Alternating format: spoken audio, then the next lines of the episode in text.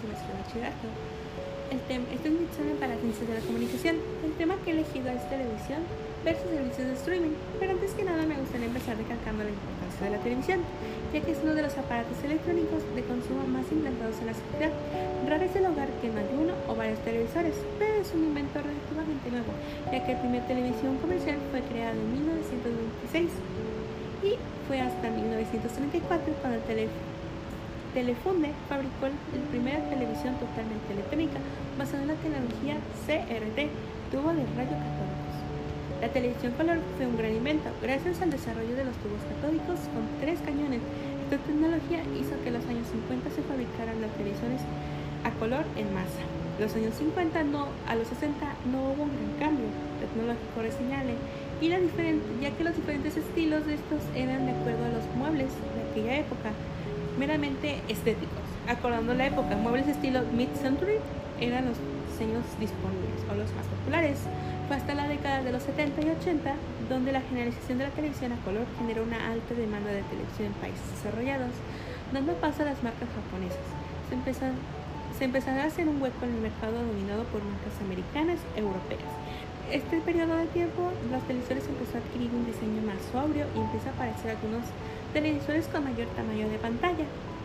Los años 90 trajo consigo la popularización del uso de mando de distancia, el control remoto. Las pantallas crecen y se empiezan a dar importancia a la calidad de la imagen, como la pureza del negro, la reproducción de color, entre otros más.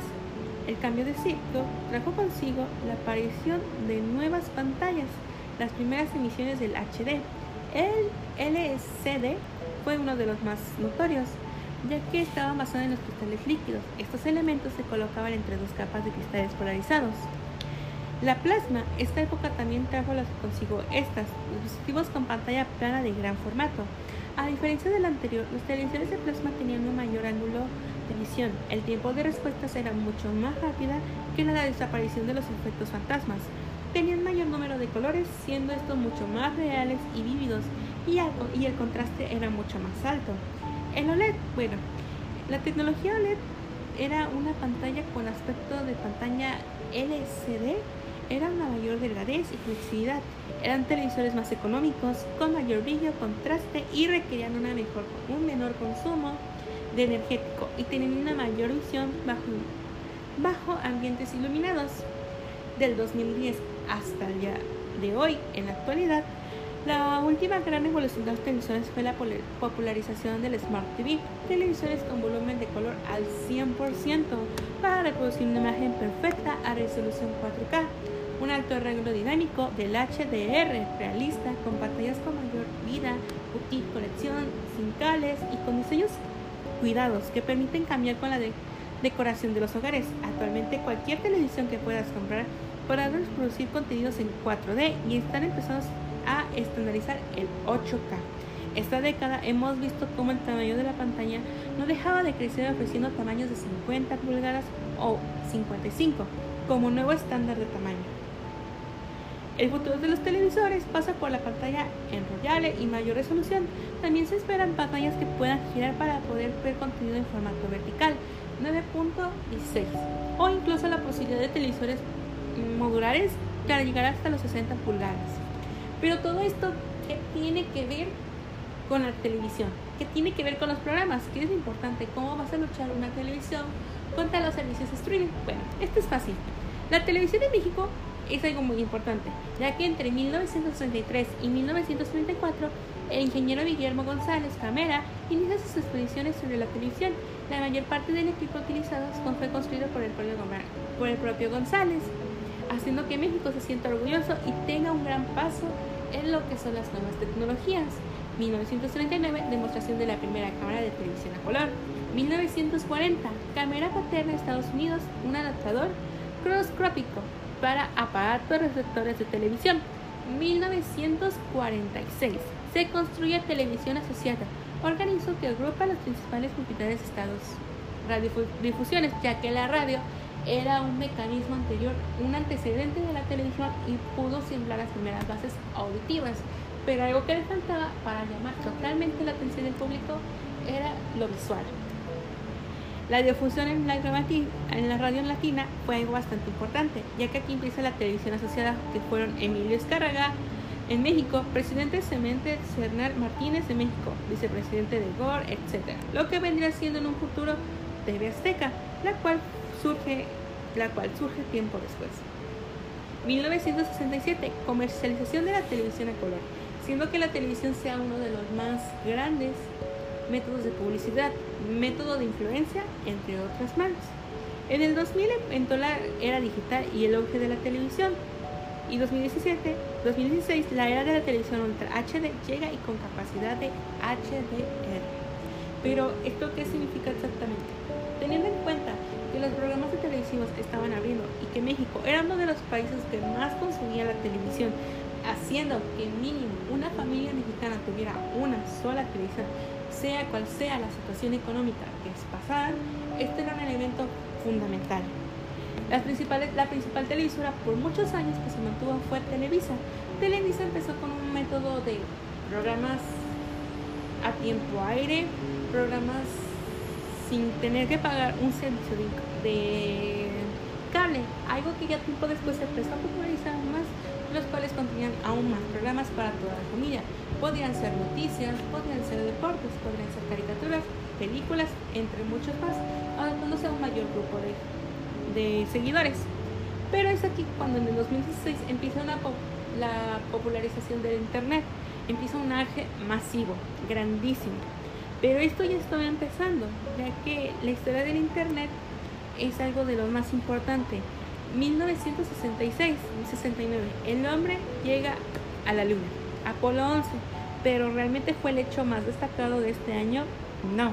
El hecho más destacado fue la llegada del Internet o mínimo el traslado de información, algo que se volvió tan masivo que sirvió como un antecedente de lo que se vendría en un futuro. En un futuro más cercano ya no solamente eran medios educativos o métodos de tratar de comunicarte con algún familiar, con algún amigo, amigo que viviera lejano, sino que era expandir tus horizontes, las redes sociales vinieron a hacer algo grandioso, pero este movimiento ya estaba muchos años anteriores. Por ejemplo, simplemente 1997, Sin Daggers nace. 2002, Friend Sister Living on the Game existe. Un sitio para comunicarte con amigos o poder jugar de forma online, un antecedente. Los medios de comunicaciones para crear fotos, subir tus vivencias, etc. fue MySpace y LinkedIn en 2003. Facebook nace en 2004 para la Universidad de Harvard, pero al final no se toma tan en serio esta idea se expande. YouTube nace hasta 2005. Al final fue comprado por Google, pero en un principio la idea era que a citas o notificar hacer un pequeño blog. 2006 nace Twitter. 2009 nace WhatsApp, una de las redes más utilizadas en medios de telefonía, reemplazando lo que vendrían siendo los mensajes de texto. 2010 nace Instagram, Pinterest y Google Sí, Instagram y Pinterest tienen una relación similar, ya que su objetivo es mostrar imágenes. Ya no es solamente limitarte al hablar con la gente, si tú quieres puedes eh, este, gastar un poco de tiempo viendo algunas imágenes o inspiraciones. Pinterest es experto en eso, al igual que Instagram. 2011 Google Maps. 2016 la red social que actualmente la está rompiendo que es TikTok. Videos cortos, corta duración, fáciles y con gran contenido y explicaciones bastante grandes. El marketing es peso aquí. Pero, ¿cuándo empieza el streaming? ¿Qué viene? ¿Cuándo nace esto? Bueno, tenemos como antecedente que en el, en el 2006 empiezan los canales de paga, pero es hasta mil, pero en 1998 ya estaban haciendo la plataforma de Netflix.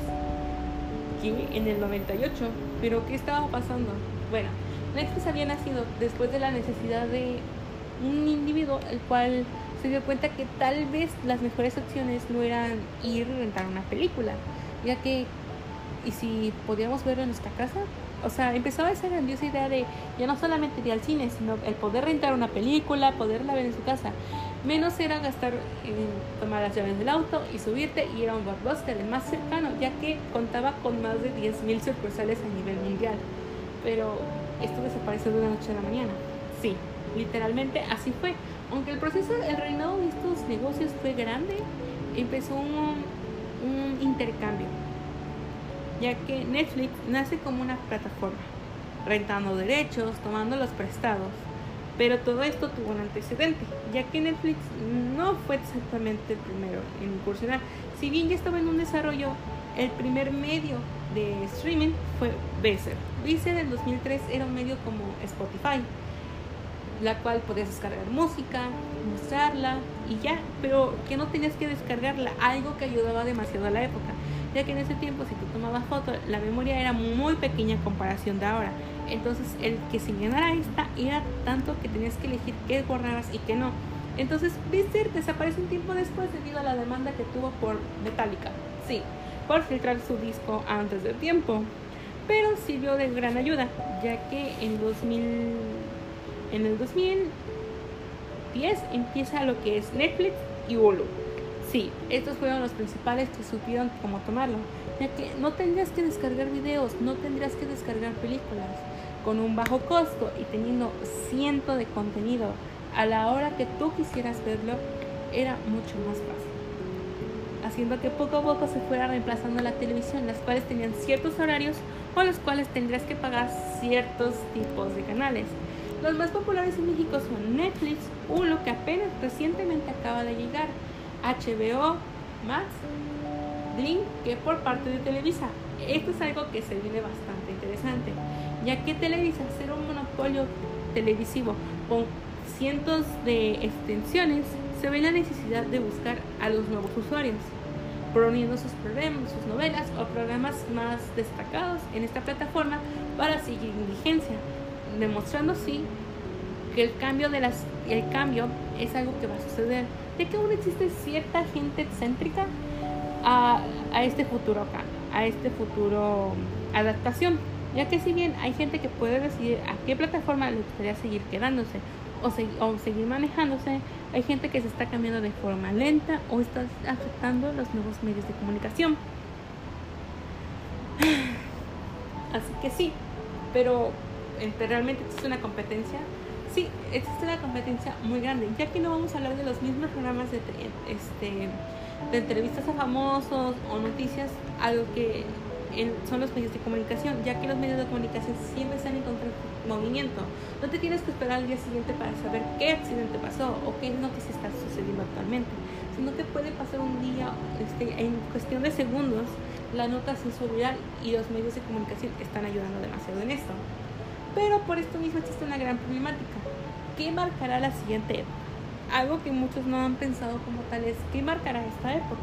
Tenemos entendido que las épocas fueron marcadas por distintas cosas. Podemos decir que los 90, 80 fueron marcados por Star Wars.